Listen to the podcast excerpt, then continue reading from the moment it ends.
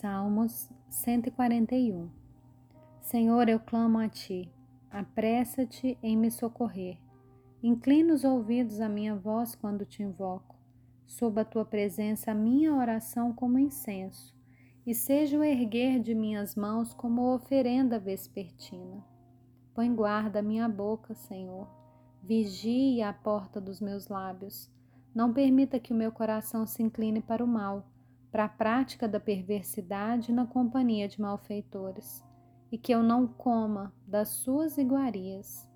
Fira-me o justo, e isso será um favor. Repreenda-me, e será como óleo sobre a minha cabeça, a qual não há de rejeitá-lo. Continuarei a orar enquanto os perversos praticam a maldade. Quando seus juízos forem lançados do alto de uma rocha, eles ouvirão as minhas palavras que são agradáveis, como quando se lavra e sulca a terra. Assim, os nossos ossos serão espalhados à boca da sepultura. Pois em ti, Senhor, Senhor Deus, estão os meus olhos. Em ti confio, não desampare a minha alma.